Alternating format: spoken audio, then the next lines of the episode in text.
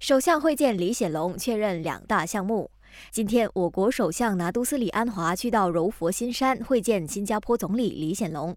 根据行程表，两人除了视察柔新捷运 RTS 工地，还会见证柔佛新加坡经济特区的谅解备忘录签署仪式，从中确认这两个重大项目的合作承诺。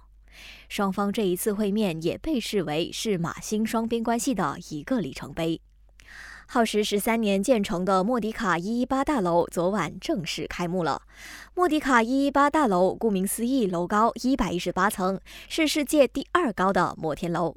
国家元首苏丹阿杜拉陛下也表示，这座大楼应该成为国人骄傲的地标，因为它代表着我国持续成功的象征。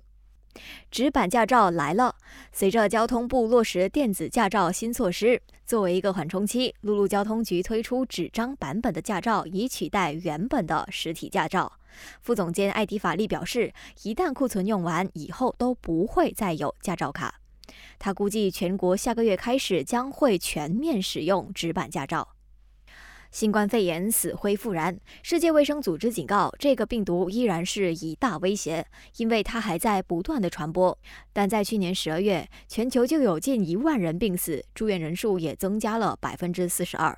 所以人们不要放松警惕，要防范新冠肺炎，民众可以接种新冠疫苗。不过有消息传出，我国也有在使用的科兴疫苗已经全面停产了，不会在市面销售。感谢收听，我是宇文。